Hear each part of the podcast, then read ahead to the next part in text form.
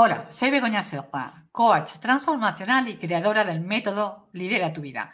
Quiero darte la bienvenida a mi podcast Lidera tu vida con Begoña Serpa, en el que hablaremos del autoliderazgo y te compartiré consejos prácticos que te permitirán llevar la vida que te mereces. ¡Empezamos!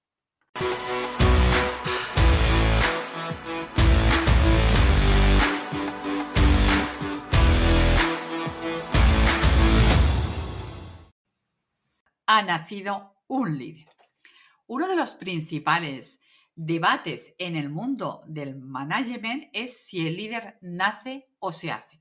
Aunque hay algunas personas que ya nacen con ciertos rasgos de personalidad del liderazgo, como por ejemplo ser extrovertidos, el llamado y conocido don de gentes, tener carisma, la iniciativa, la proactividad, lo cierto es que cualquiera puede llegar a convertirse en un líder.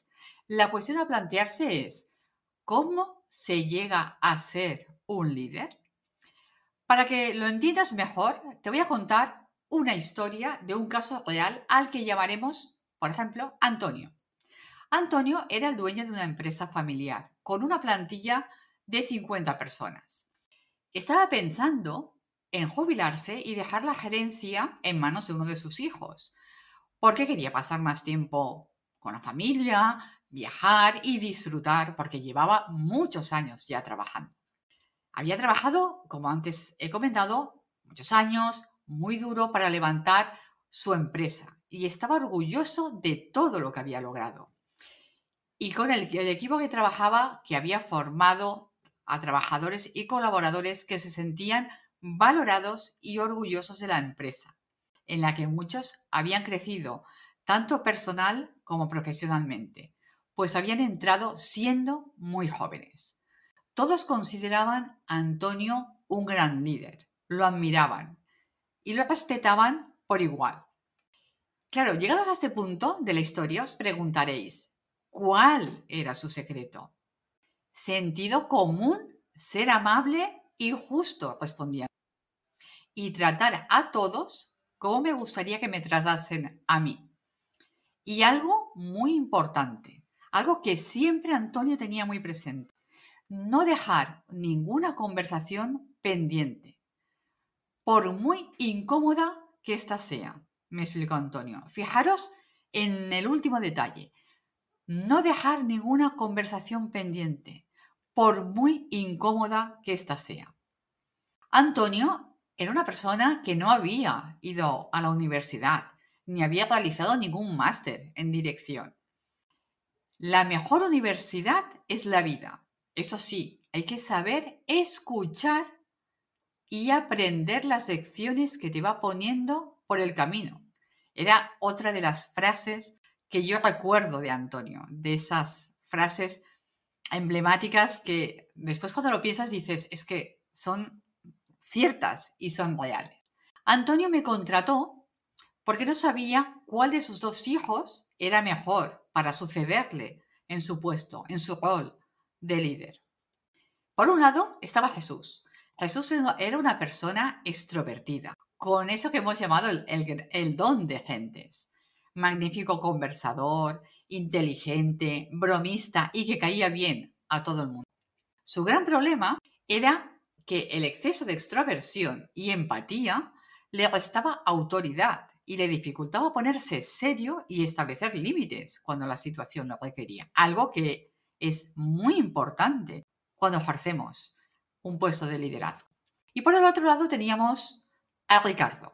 Ricardo era más bien introvertido, un tanto tímido, pero en cambio era muy responsable, metódico y resolutivo, capaz de tomar decisiones de manera ágil y rápida y también de ejecutarlas, siendo capaz también de trabajar bajo presión.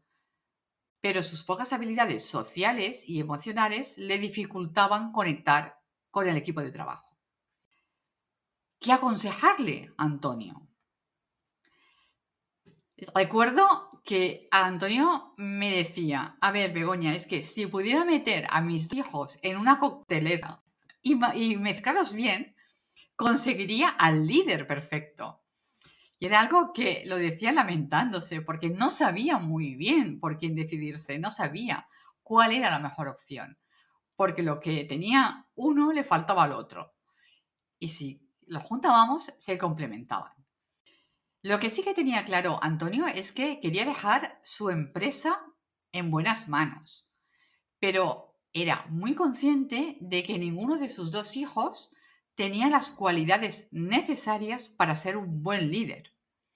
Como antes he comentado, lo que tenía uno le faltaba al otro, por lo que la decisión le resultaba extremadamente difícil, hasta el punto de quitarle el sueño. Se pasaba noches y noches dándole vueltas a cuál podía ser la mejor decisión y cómo el equipo estaría contento, motivado, cohesionado, como había estado a lo largo de todos los años en los cuales Antonio había sido el gerente de la empresa. Llegados a este punto, la pregunta es, ¿qué sabemos acerca del liderazgo y de la personalidad? ¿Por ¿Son importantes realmente? ¿Están relacionados?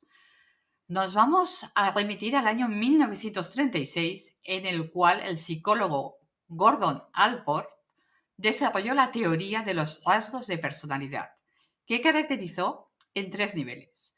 Por un lado tenemos los rasgos cardinales.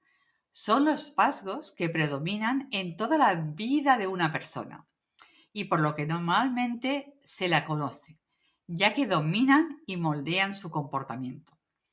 Alport afirmó que los rasgos cardinales tienden a desarrollarse a lo largo de la vida. Algunos ejemplos pueden ser el narcisismo o, las personas que son hipocondríacas y que están pensando siempre que están enfermas. Después tenemos los rasgos centrales. Estas son las características generales que forman los fundamentos básicos de la personalidad. Ejemplos de estos rasgos son ser inteligente, honesto, tímido, ansioso, extrovertido, etcétera, etcétera. Y por último tenemos los rasgos secundarios. Estos rasgos normalmente están relacionados con las actitudes o preferencias y a menudo aparecen solo en ciertas situaciones o bajo circunstancias muy concretas. ¿Qué ejemplos podemos nombrar en este caso? Por ejemplo, frases como se pone muy nervioso cuando habla delante de varias personas o bien es impaciente cuando tiene que esperar. Otra que muchos de vosotros habréis oído en alguna ocasión, le resulta difícil cuando tiene que poner límites y decir que no. Con esa teoría, Alport nos ayuda a entender que hay determinados rasgos de personalidad que ayudan al liderazgo.